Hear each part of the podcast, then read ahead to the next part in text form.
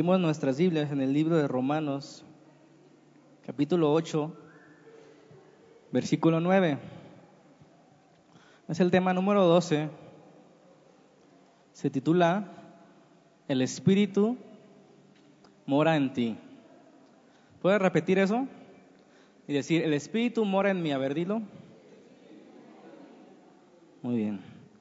Leemos, dice, mas ustedes no viven según la carne, sino según el Espíritu. Si es que el Espíritu de Dios mora en ustedes. Y si alguno no tiene el Espíritu de Cristo, no es de Él. Amén. Ese es el tema. Y les recuerdo que estamos intentando aprender qué significa ser llenos del Espíritu, o cómo más bien, cómo llegar a ser llenos del Espíritu. Las primeras dos cosas que debemos evitar, si se acuerdan, es no contristar al Espíritu, que significa no caer en cualquier tipo de pecados o descuidar nuestros deberes. Y la otra que vimos la semana pasada es no limitar al Espíritu, no apagarlo con nuestras dudas, con limitarlo a que debe actuar a ciertas horas, en cierto lugar, de ciertas formas. El Espíritu es Dios y Él puede hacer lo que quiere. Ahora siguen las cosas positivas, ya vimos las negativas, ¿verdad? Tenemos que evitar contristarlo, tenemos que evitar apagarlo. ¿Qué es lo que hacía esas personas que leemos en la Biblia, estar llenos de Él? ¿Qué es lo que hace a nosotros obedecerle? Porque les, puedo decir que estar llenos de Él significa hacer lo que Él nos dice. Si llegamos a una llenura, a un control total de parte de Dios, quiero decirles que grandes cosas van a pasar como a veces nos pasan, y eso que no estamos buscando, Dios nos sorprende. Testimonios como el que acaban de mencionar, cosas que, que no nos merecemos, pero Dios viene y hace grandes cosas. Ahora, si estamos en la voluntad de Dios, evitando el pecado, luchando contra el pecado, buscando no contristarlo, hermanos, van a suceder grandes cosas. Pero ustedes se han dado cuenta ya que no es nada fácil llegar a una estatura de esa manera. ¿Verdad? Hay que evitar el pecado, hay que evitar los descuidos de nuestros deberes, hay que llenarse, no hay que apagar al espíritu, no hay que contristarlo. La verdad comienza la situación a ponerse difícil. Yo quisiera que fuera tan fácil como decirles, pasen al frente, oro por ustedes y ya son llenos, su vida ha cambiado. Pero hay pasos que debemos seguir. Los primeros pasos es evitar el pecado y no descuidar nuestros deberes. Y quiero decirles que todo esto de llegar a, llenarnos de Dios, a ser más para Dios, ser agradables, no tiene que ver con ganarse una salvación. Quiero que quede claro eso. Lo que estamos buscando, el control total del Espíritu, un control, una guía, un discernimiento, todo eso no es para ganarnos la salvación, ni para no perderla. Lo hacemos para agradar al Señor. Esto tiene que ver con su voluntad, esto tiene que ver con que le amamos y Él nos quiere ver crecer, Él nos quiere ver avanzar en su reino. A Dios le agradan estas cosas. De hecho, la palabra dice que Él preparó las buenas obras de antemano. En Efesios capítulo 2, versículo 10, si gustan acompañarme, vemos que Dios dice que preparó obras, buenas obras ¿Para qué? Para que nosotros, sus hijos, los creyentes, aquellos en el que mora el Espíritu de Dios, anden en ella. Leemos versículo 2, perdón, 10. Porque somos hechura suya, creados en Cristo Jesús. ¿Para qué? Para buenas obras, las cuales Dios preparó de antemano para que anduviésemos en ellas. Las cosas que debemos evitar para ser llenas del Espíritu es no contristar y no apagar como vimos los hermanos anteriores claramente. Y esto parece muy evidente o parece muy obvio, pero es mejor dejar las cosas claras, ¿verdad? Es decir, ¿cómo podríamos ser llenos y al mismo tiempo estar siendo llenos de pecado? ¿Cómo podemos decir ser llenos del Espíritu, controlados por Espíritu, si todavía vivimos en el pecado? Entonces es clarísimo que no debemos contestar al Espíritu para si queremos aspirar a una llenura, a un control total de Dios. Eso es fácil de, y evidente de, señalar. Pero sigue todavía otra parte, la clave, lo más importante. ¿Qué debemos hacer para ser llenos del Espíritu? Y básicamente la respuesta se las puedo dar en una frase. Lo único que necesitamos hacer para ser llenos del Espíritu es recordar que el Espíritu mora en nosotros. Y para eso es tan sencillo. Solamente debo recordar que el Espíritu mora en nosotros y es lo que quiero tratar esta mañana. El Espíritu Santo mora en mí. Esa es la parte positiva, es lo más importante. Podemos ignorar muchas cosas del cristianismo, algunas doctrinas, los tiempos finales, quién es el anticristo, los 144 mil. Podemos ignorar tantas cosas que no entendemos a primera vista, pero hermanos, no podemos ignorar esto, que el Espíritu Santo mora en nosotros. Y lo que eso significa. Romanos capítulo 8 un poquito más adelante en el versículo 16, dice, el Espíritu mismo da testimonio a nuestro espíritu de que somos hijos de Dios. Romanos 8:16 dice que el Espíritu Santo nos dice, nos habla, nos avisa, nos da testimonio de que somos hijos de Dios. Y esto, hermanos, es lo primero, lo primero de lo primero de la vida cristiana. Y me atrevo a decir que esto es lo que hace al cristianismo diferente. ¿Cuál? ¿Qué cosa? La promesa de que el Espíritu Santo habitará en el creyente. Muchas religiones hablan del Espíritu Santo, de que es un poder, que es una fuerza como eléctrica, pero solamente el cristianismo dice que el Espíritu Santo es una persona divina. Las demás religiones enseñan que cumpliendo ciertas normas y permaneciendo en esa religión, haciendo tales cosas, puedes ganar tu salvación. Muchas religiones enseñan, que haciendo tales cosas o dejando de hacer otras, aseguras tu futuro en el cielo, pero solamente el cristianismo, y esto es lo hermoso, que no es una recompensa, es un regalo. No solamente la salvación, sino el Espíritu Santo en nosotros. Y tal vez no signifique tanto como debería significar y pido a Dios, hermanos, pido a Dios que nos haga entender esta mañana lo que significa que el Espíritu Santo more en nosotros. Así como tienen su cara, así, como medios serios o preguntando a qué me estoy refiriendo, así tenían la cara los discípulos cuando Jesús les comenzaba a hablar del Espíritu. Pero antes de leer eso, en el versículo 9 dice Romanos, mas nosotros, más bien ustedes, no viven según la carne, sino, según el Espíritu, si es que el Espíritu de Dios mora en vosotros. Es bien sencillo, ¿verdad? La, la vida, aunque suene difícil de decirlo, hermanos, los que no tienen el Espíritu no son de Cristo. Qué fuerte. No todos son de Cristo. Aunque la gente allá afuera, gente que no estudia, que no no escucha a Dios en su palabra, dice, todos somos hijos de Dios. No, no todos somos hijos de Dios. La Biblia dice que no. El que no tiene el Espíritu de Cristo no es de Él. El que tiene el Espíritu de Cristo sí es de Él. ¿Notan la diferencia? No todos tienen al Espíritu dentro de ellos. Y es interesante lo que le decía a los discípulos. ¿Se acuerdan de Felipe, uno de los discípulos? Uno de sus comentarios en, en Juan capítulo 14, acompáñame para allá en el versículo 8 y 9, Felipe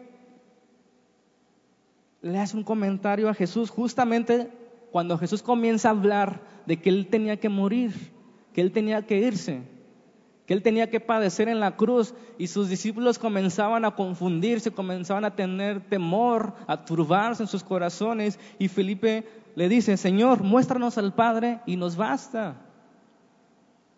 Y yo pienso que Jesús con indignación, muy indignado, responde, tanto tiempo hace que estoy con ustedes y no me has conocido, Felipe. El que me ha visto a mí, ha visto al Padre. ¿Cómo pues dices tú, muéstranos al Padre?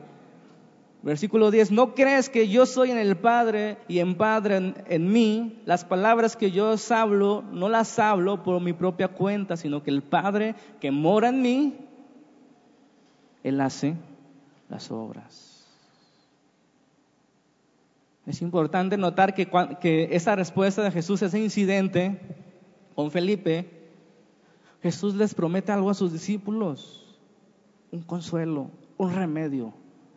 ¿Por qué? Porque Él pronto se iba a ir. Y le repito, sus discípulos estaban confundidos con la, no se hacían la idea de que Jesús fuera a morir, qué iba a suceder con ellos, qué iban a hacer a partir de ahora. Siempre estaban tan dependientes del Maestro. Señor, ¿a dónde vamos a ir? Señor, te seguimos.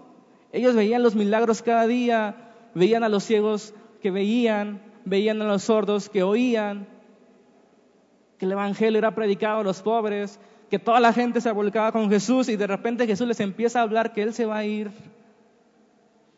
Y ellos estaban confundidos. Felipe, por lo menos muéstranos al Padre y eso nos basta. Y Jesús indignado dice, ¿cómo me dices que te muestra el Padre si he estado con ustedes todo este tiempo y el que me ha visto a mí ha visto el Padre? Porque el Padre mora en mí y hace las obras. Versículo 15. Si me amáis, guarda mis mandamientos. Escuchen bien, ahí está la promesa. Y yo rogaré al Padre. Y Él les dará otro consolador para que esté con ustedes para siempre.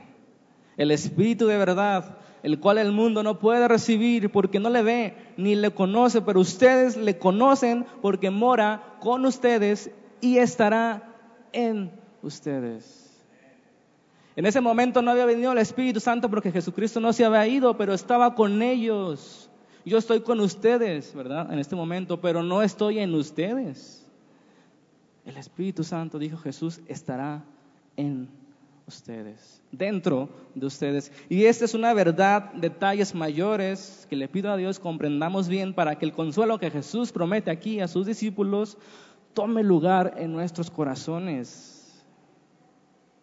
Jesús no es como nuestros padres, ¿verdad? Que tratan de aliviar las tristezas de sus hijos con una fantasía, por ejemplo.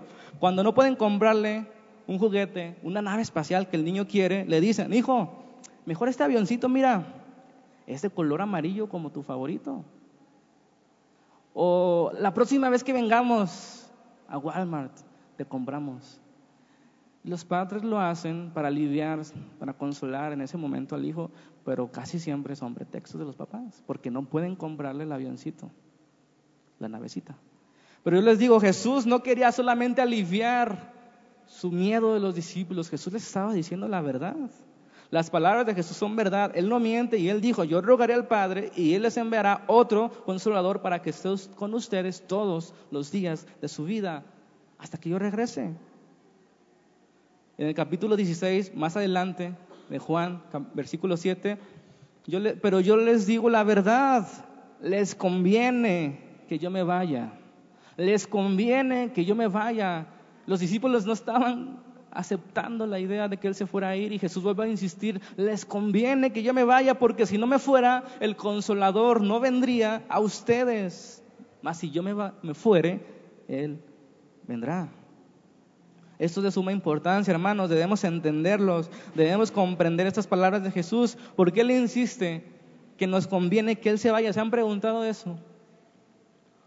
Porque Él insiste que nos conviene ¿Por qué insistía a sus discípulos que les convenía? ¿Y si entienden esa palabra? Me conviene más esto.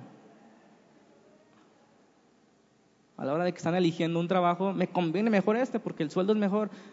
¿Por qué les convenía a los discípulos que Jesús se fuera y que el Espíritu viniera? Pero se dan cuenta, no sé si se dan cuenta que esto, estas palabras de Jesús no les consolaba a sus discípulos. Ellos habían estado con Jesús alrededor de tres años, cada día, cada hora, cada momento, habían visto la gloria de Dios, vivían con Jesús y era la mejor experiencia que les pudo pasar en la vida. Estaban tan apegados al Maestro, Juan hasta se acostaba en su pecho. Era tan hermoso escuchar al maestro, era tan hermoso ver sus predicaciones y, ver que el viento se detenía obedeciendo a Jesús. Era maravilloso estar con Jesús. No se hacían a la idea que Él se tenía que ir, pero Jesús les dice, les conviene, les conviene que yo me vaya. No había nada que los podía consolar, hermanos. Ni la promesa del Espíritu Santo en ese momento les consolaba. Jesús les promete que el Espíritu de verdad estará con ellos para siempre. Escuchen bien, ¿cuánto tiempo estuvo Jesús con los discípulos? Alrededor de tres años. En otras palabras, les conviene porque yo estuve con ustedes físicamente tres años y vieron la gloria de Dios. Ahora les conviene que yo me vaya porque el Espíritu Santo estará en ustedes todos los días, no tres años. ¿Se dan cuenta? ¿Por qué les convenía? Jesús tenía que venir a morir y después partir con el Padre. Y mientras tanto que Él regresa, mientras tanto que este mundo termina, ¿qué vamos a hacer los creyentes? Los discípulos han de haber preguntado. Por eso le preguntaban, Señor, ¿cuáles son las señales de los últimos tiempos? ¿Cuáles son los, los, sazones? Les interesaba que regresara porque no sabían que el Espíritu Santo iba a venir con poder sobre ellos. Iba a dirigir, iba a enseñar, iba a guiar como Jesús lo estaba haciendo durante tres años con ellos. No lograban comprender esa verdad. Esas palabras de Jesús en ese momento no decían muchas cosas. A veces así no sucede. Yo les digo esto, hermanos, el Espíritu Santo mora en ustedes y tal vez no signifique tanto para ustedes no signifique lo que tenga que significar, lo que implica tener a un huésped santo en nuestros corazones. La palabra consolador en el original griego significa intercesor, significa auxiliador. Esa misma palabra usa de Juan capítulo 2 versículo 1 cuando dice que tenemos abogado para con el Padre. Dios iba a enviar un consolador, uno que ayuda. La mejor traducción es uno que ayuda. El paracleto, ¿verdad? Es la palabra griega que ya algunos de ustedes han escuchado. Fíjense bien, el pasaje claramente vemos que el Espíritu Santo no es una fuerza, como muchas personas de otras religiones piensan. No es una influencia que viene él es otro consolador, otro ayudador, no un ayudador diferente o distinto, es otro. Esa palabra otro indica alguien como yo, dice Jesús, alguien que ocupará mi lugar y hará mi trabajo. Y como Jesús es una persona, el Espíritu Santo también lo es. Se contrista, nos guía, nos enseña, Y de repente nosotros tal vez no hemos experimentado esa comunión con el Espíritu Santo en nuestra vida cristiana, porque es una realidad. A veces no estamos tan íntimos como he visto las semanas pasadas, que nos acostumbramos a una comunión a distancia, ¿verdad? Por teléfono, por redes sociales, pero no estamos tan cerca del Espíritu, que escuchamos su voz, sabemos que es Él. A veces por teléfono la voz cambia, a veces por, redes sociales las cosas cambian, pero cuando estás en intimidad las cosas son distintas y muchos de nosotros nos hemos acostumbrado a tener una relación a distancia con el Espíritu Santo. Y de repente podemos preguntar como Felipe, ¿verdad? Espíritu Santo, muéstranos a Cristo. Yo creo que así nos pasa a nosotros. De repente queremos que el Espíritu Santo nos muestre al Padre, que nos muestre a Cristo. Y yo creo que la respuesta del Espíritu Santo para nosotros es la misma que Jesús dio a Felipe, ¿verdad? Tanto tiempo he estado con ustedes y ustedes me piden que les muestre al Padre. No saben que el Padre y yo somos uno. No saben que el Hijo y yo somos uno. Así como Cristo no hablará de su propia cuenta, así también el Espíritu no hablará de su propia cuenta. Versículo 18 de Juan capítulo 14. Juan capítulo 14, versículo 18 nos dice,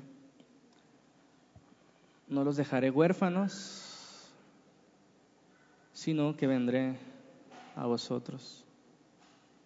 Esa palabra huérfano significa desamparados. Jesús promete, sí, me voy a, ir a la cruz a morir. Y no voy a estar con ustedes físicamente. Pero les prometo que no los dejaré solos. No estarán solos. No los desampararé, sino que vendré a ustedes. Versículo 22. Le dijo Judas, Señor, ¿cómo es que te manifestarás a nosotros y no al mundo? Respondió Jesús y le dijo, el que me ama, mi palabra guardará, y mi Padre le amará, y vendremos a él. ¿Qué dice ahí? No sé si alcanzan a ver esta verdad. Jesús respondió otra vez, el que ama, mi palabra guardará. Escuchen bien esta parte. Y mi Padre le amará y vendremos a Él y haremos morada con Él. Jesús promete que no nos dejará solos y que el Padre y Él mismo vendrán a nosotros a través del Espíritu Santo. 25. Os he dicho estas cosas estando con ustedes más el consolador, el ayudador, el Espíritu Santo, a quien el Padre enviará en mi nombre, Él os enseñará todas las cosas y les recordará todo lo que yo les he dicho. La paz os dejo, mi paz os doy, y yo no la doy como el mundo la da. No se turbe vuestro corazón y tengan miedo. Habéis oído que yo os he dicho, voy y vengo a ustedes. Es el Espíritu Santo, esa promesa que el Padre y que el Hijo harían morada en el creyente. Es el consolador el que nos enseña y será nuestro maestro, así como Cristo lo fue para los discípulos. Es el consolador la paz que el mundo no sabe dar ni puede recibir. Es el Espíritu el que viene a los creyentes cuando Cristo ya no está.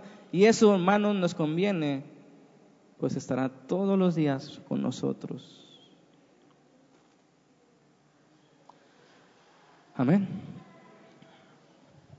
Y por olvidar esta verdad, por descuidarla o por ignorarla, esa verdad de que el Espíritu Santo vive en nosotros, es que no podemos ser llenos del Espíritu.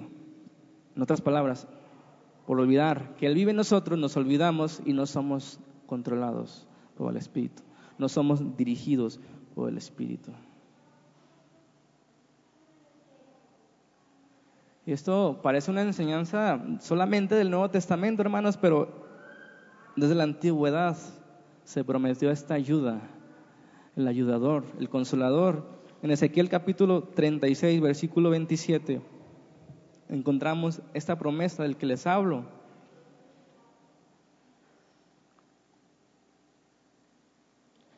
Ezequiel 36, 27.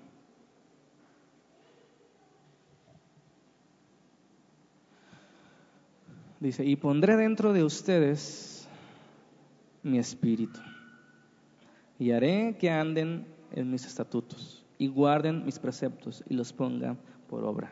Amén. Desde el Antiguo Testamento solamente hay una forma de poder estar con Dios, de que Dios esté en nosotros. Solamente hay una forma de poder permanecer en Cristo, y eso es que el Espíritu Santo esté en nosotros. Hermanos, esto debe, quedar bien claro, si en el Espíritu Santo en nosotros no es posible las demás promesas de Dios. No podríamos permanecer creyendo ni perseverando en la fe. En cualquier momento decidiríamos alejarnos de nuevo, dejar atrás el cristianismo, nos enfadamos, nos cansamos.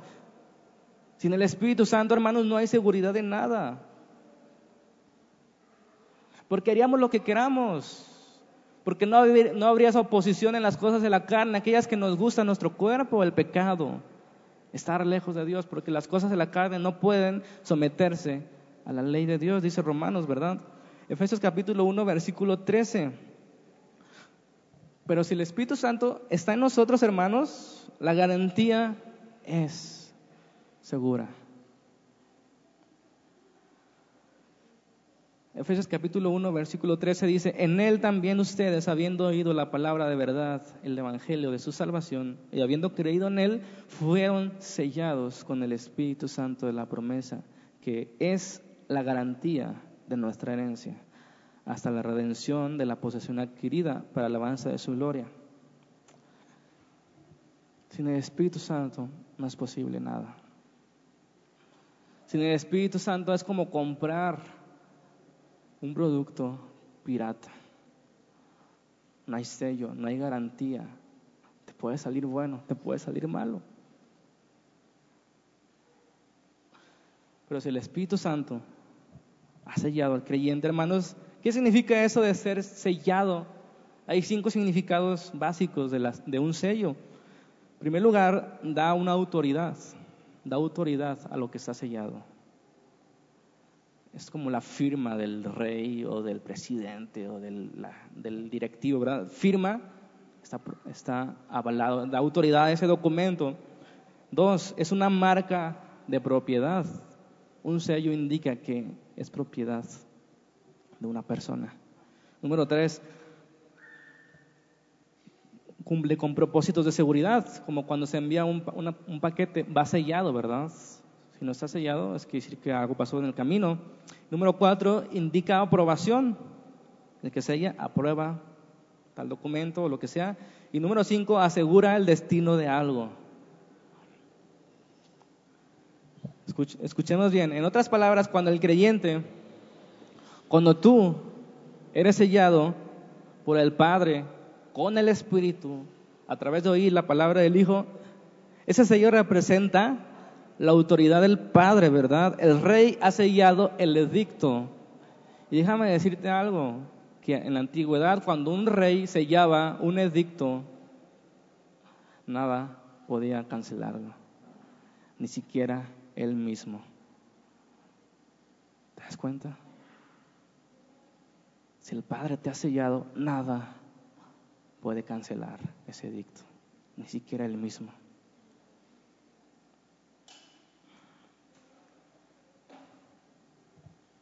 Cuando Él sella, ha marcado que somos de su propiedad, ¿verdad? Y no, nadie nos arrebatará de su mano. Él nos da una seguridad hasta que lleguemos a nuestro destino. Por eso dice el verso, Él es la garantía de nuestra herencia hasta la posición adquirida.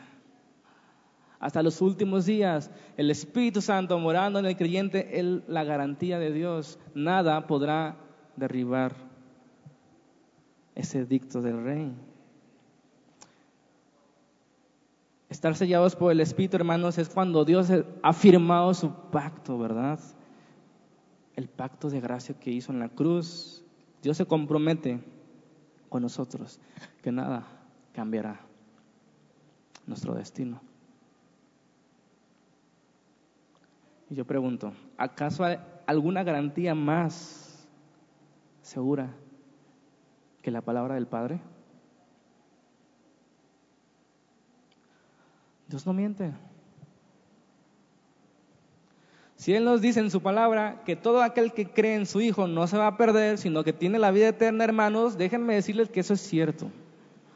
No hay posibilidad de mentir de Dios. Dios demostró su amor al mundo al enviar a su Hijo unigénito a morir por todo aquel que cree. Con eso debería ser suficiente. Pero repito, para Dios es suficiente decir las cosas porque Él sabe, Él dice y se hace, ¿verdad? Pero nosotros sí necesitamos una seguridad porque nosotros somos tan inestables. Hoy estamos emocionados en la iglesia y mañana no sé dónde vamos a estar. Nuestras emociones nos traicionan, nuestra constancia. Somos tan inestables y nosotros sí necesitamos una seguridad y Dios nos las da a través del sello de su Espíritu. Dios pone y firma aprueba, autentifica y marca como suyos a todo aquel que cree. Y hermanos, si esto, dígame qué puede pasar si tú tienes el sello de Dios. Por eso la escritura dice muchas partes, ¿verdad? Nada podrá separarme del amor de Cristo, nadie, nada, nadie, nunca. Tal vez podemos dudar de las circunstancias de algunas personas que parecían estar aquí, hermanos, pero no podemos dudar de la palabra de Dios si Él dice, es mío, es de Él. Si Él da su espíritu, hermanos, no hay nada que lo quite. No se borra, no se rompe el sello de Dios. Ahora, tú me podrás preguntar, ¿cómo sabemos que soy de Dios? Una buena pregunta, ¿no? ¿Cómo sabemos que la palabra, la Biblia, es el libro más vendido de todos los tiempos? ¿Cómo sabemos que es la palabra de Dios?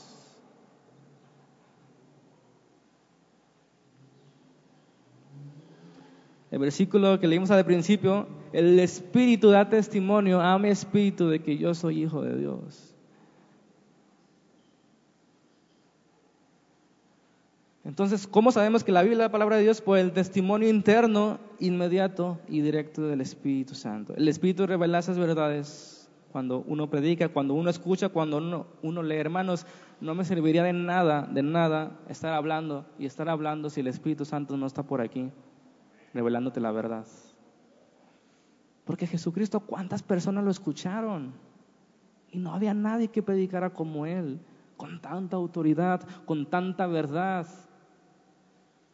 Sin embargo, si el Espíritu Santo no revela a tu, a tu mente, a tu corazón, de que tú eres hijo de Dios, hermano, ¿quién lo va a hacer?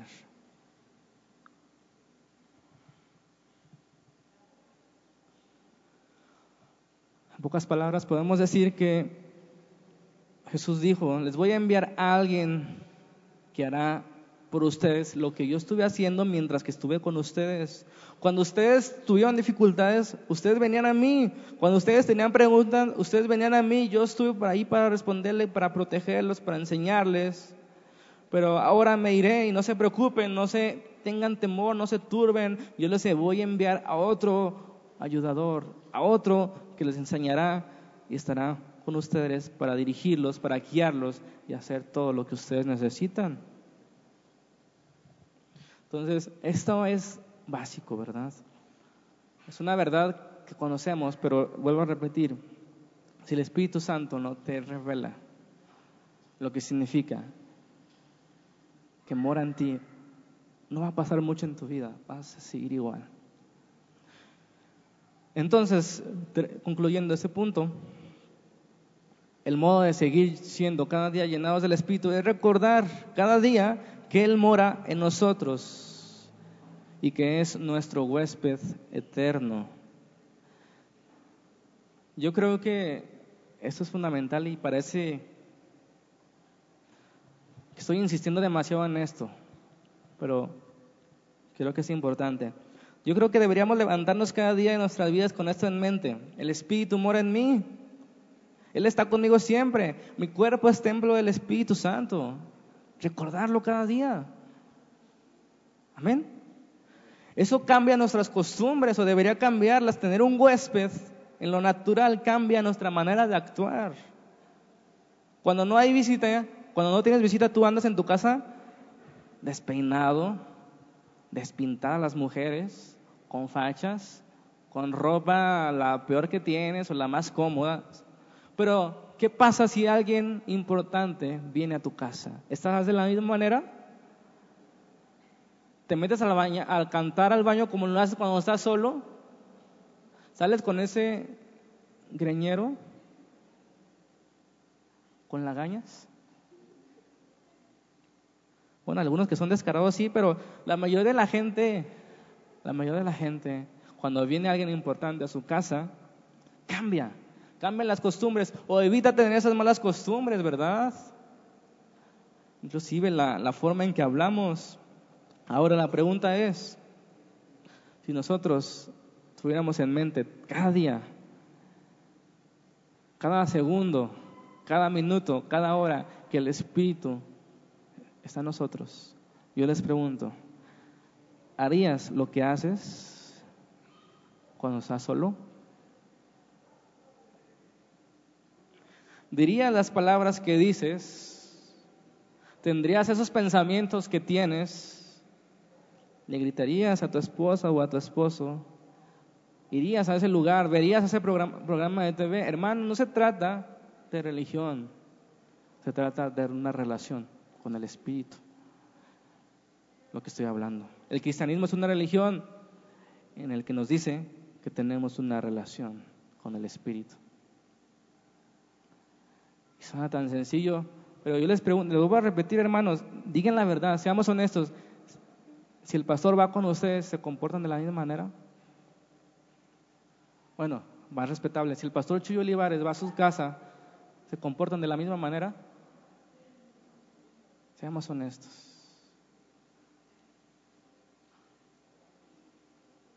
Y yo pregunto, ¿saben la diferencia entre Chuyo Olivares y el Espíritu Santo? Yo creo que sí. Este es el punto, recordar que el Espíritu Santo está en nosotros. Eso debería cambiarnos, hermanos. Y el Espíritu Santo fue puesto ahí, es una promesa, no es un vigilante. Como cuando mandan a tu hermano cuando vas sales con un hombre, ¿verdad? Un, un, chaperón. El Espíritu Santo no cumple esa función. Él vino para ayudarnos, para fortalecernos, para guiarnos, para enseñarnos. Es una bendición y a veces lo tomamos como si fuera, ¿qué? Nos molesta que, que nos esté viendo todo el tiempo una persona y a veces decimos, ¿por qué están fijando en mi vida? Cuando alguien está más atento, el Espíritu Santo, ¿qué dices? ¿Qué piensas? ¿Qué haces? En lo oculto. Fuerte. A veces nos escondemos de la gente cuando el Espíritu Santo está en nosotros. Y lo olvidamos, lo olvidamos. Porque si no, no haríamos lo que hacemos. O si verdaderamente nos diéramos cuenta, porque suena como muy abstracto el Espíritu está en mí, pero ¿cómo? ¿Dónde? No lo escucho, no lo veo es porque estamos lejos de Él. Es porque lo estamos contristando. Es porque vivimos a distancia, por eso no lo escuchamos, por eso no lo vemos, no lo percibimos. No estoy diciendo en, en los sentidos naturales, porque el espíritu no se siente con los sentidos naturales. Es algo espiritual. Pero no somos espirituales. Se nos olvida que ahí vive un huésped y hacemos lo que bien nos parece. Finalmente, hermanos, otra cosa que debemos hacer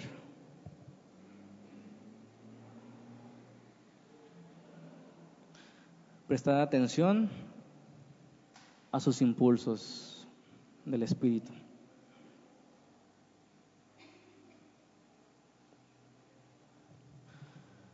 Filipenses capítulo 2, versículo 12 nos dice,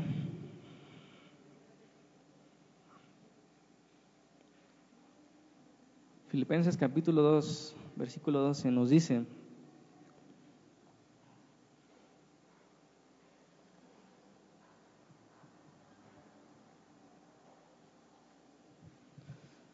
Por tanto, amados míos, como siempre han obedecido, no en mi presencia solamente, sino mucho más ahora en mi ausencia, ocúpense de su salvación con temor y temblor.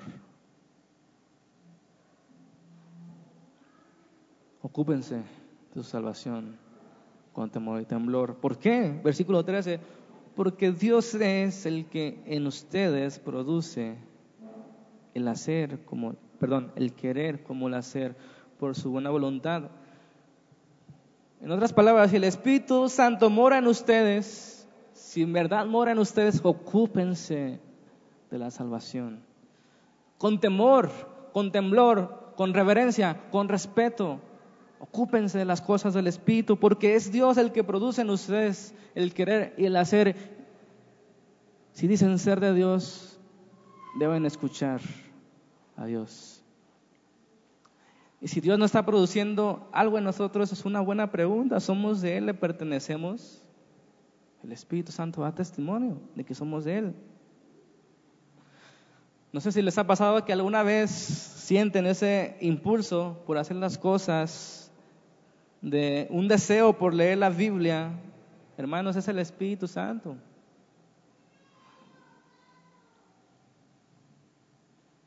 Si tú tienes un deseo de hacer cosas para Dios, es el Espíritu Santo obrando. Debemos obedecerle, debemos hacer caso a esos impulsos. Y este es el último escalón para ser llenos del Espíritu.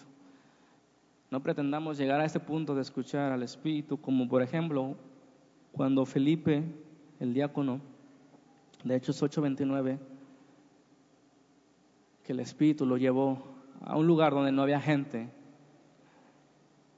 iba pasando un etíope, un eunuco, y el Espíritu Santo le dijo, Felipe, acércate a ese carro. ¿Cuántos no quisieran que Dios nos dijera eso? Que fuéramos dirigidos de esa manera. Pero no leemos la Biblia. No sabemos su voluntad. Descuidamos nuestros deberes. Estamos débiles en la carne. Débiles en el espíritu, perdón, y fuertes en la carne. No podemos evitar el pecado, hay amargura, hay falta de perdón, hay tibieza, hay comodidad, hay liviandad.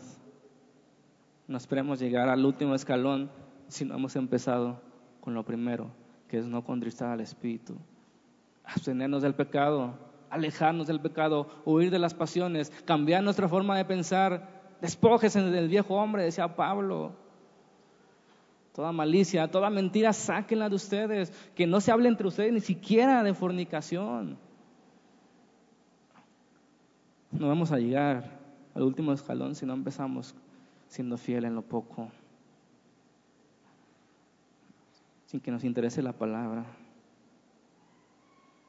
¿Acaso no nos, hacemos, no nos hacemos que la Virgen nos habla cuando somos impulsados por el Espíritu a asistir a la iglesia, a llegar más temprano, a leer la Biblia, a hablarle del Evangelio a otro y nos hacemos que la Virgen nos hable y no, no, no, prefiero así tranquilo, sin compromiso. Esos son los impulsos del Espíritu, ¿verdad? Es el último escalón para ser controlados por el Espíritu. No esperemos que pasen cosas grandes en nuestra vida si hemos descuidado lo primero. Sería muy fácil decirles, hermanos, pasen al frente. Vamos a orar por ustedes. Para que sean llenos del Espíritu. Será bien fácil. Pero lamento decir que ese no es el método de Dios.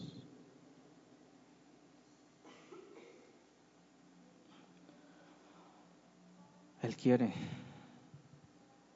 Él le agrada que lo obedezcamos. Él no quiere estar llevándonos como a los niños siempre. Otra nalgada para que se porte bien. Otra nalgada para que se porte bien. Castígalo porque, para que entienda. Dios no quiere siempre tratarnos así. Nosotros entendemos que las pruebas, nuestras malas decisiones nos llevan a consecuencias y en esas consecuencias aprendemos que alejarnos de Dios trae problemas siempre. Pero ya no es tiempo de que Dios nos enseñe de esa manera. Hay otra forma mejor, obedeciéndolo, de ser sensibles a Él, llenarnos de su palabra cada día, estar conscientes que el Espíritu mora en nosotros, está con nosotros. Ya dejemos ese tiempo de, de estar pensando como niños. ¿Será malo esto? ¿Será malo aquello? Es el tiempo de llenarnos. Y acuérdense lo que dijimos al principio. Así como el borracho decide llenarse de vino, el borracho decide darle el control al vino que destruya su vida, lo que sea. Así nosotros decidimos llenarnos del Espíritu. No estoy hablando de salvación, estoy hablando de llenarse del Espíritu. Tú decides. Tú decides. Me lleno de la palabra, El borracho le da el control al alcohol. Yo quiero darle el control al espíritu. El borracho destruye su vida, el espíritu construye, edifica, enseña, te lleva y tú puedes levantarte con poder, con capacidad de hacer cosas para Dios, para su gloria, para sus propósitos. Así como Felipe, háblale, acércate a ese carro. Pedro predicando. Hermanos, sin el Espíritu Santo morando en nosotros eso fuera imposible. Pero ignoramos, ignoramos la persona que tenemos dentro de nosotros. Ignoramos su poder. Ignoramos su sensibilidad. Ignoramos que se entristece con el pecado.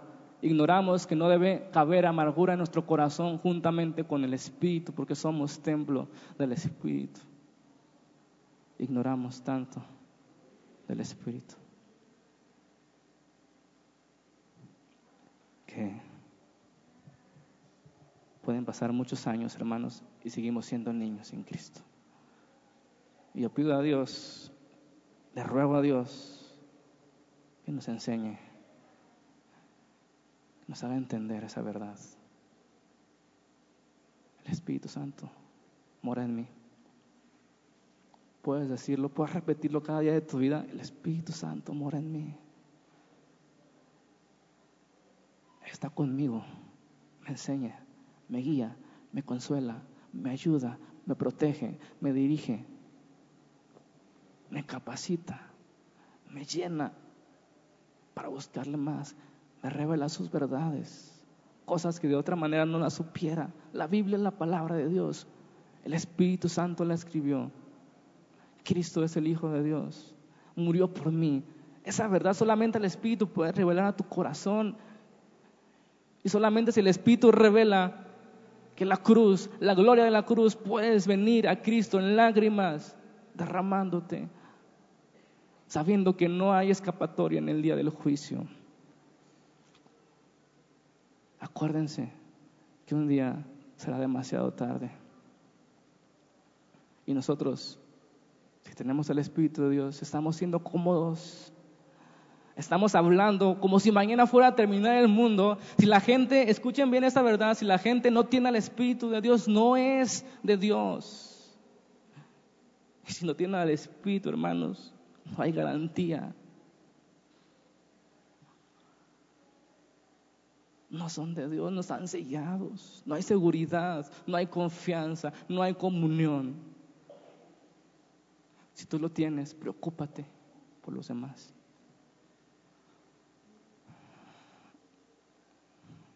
Yo creo que hay muchas cosas por hacer, amén. Ojalá que Dios hable a nuestros corazones.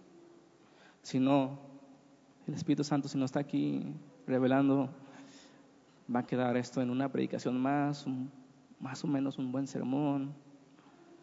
Pero si el Espíritu revela tu corazón, no endurezcas más tu corazón. Si escuchas hoy la voz del Espíritu, dice el escritor de Hebreos, no endurezcas más tu corazón, obedécele, lánzate por él, abrázalo, recibe esa promesa, llénate de él y espera grandes cosas.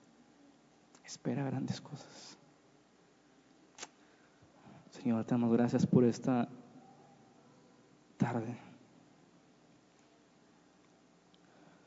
Por estas verdades tan sencillas. Señor, ten misericordia de nosotros porque hemos desatendido la voz del Espíritu, porque hemos desobedecido flagrantemente, porque hemos resistido a los impulsos que nos llevan a orar, a leer, a predicar, a ayudar, a perdonar. Señor, te damos gracias porque tú has sido bueno con nosotros. Tú prometiste, Señor, tú prometiste que el Espíritu Santo estaría con nosotros y en nosotros todos los días, Señor. Ayúdanos a asimilar esta verdad, que queme nuestro corazón, que cambie nuestra vida, nuestras costumbres. Te lo pedimos, Padre en el nombre de Jesús.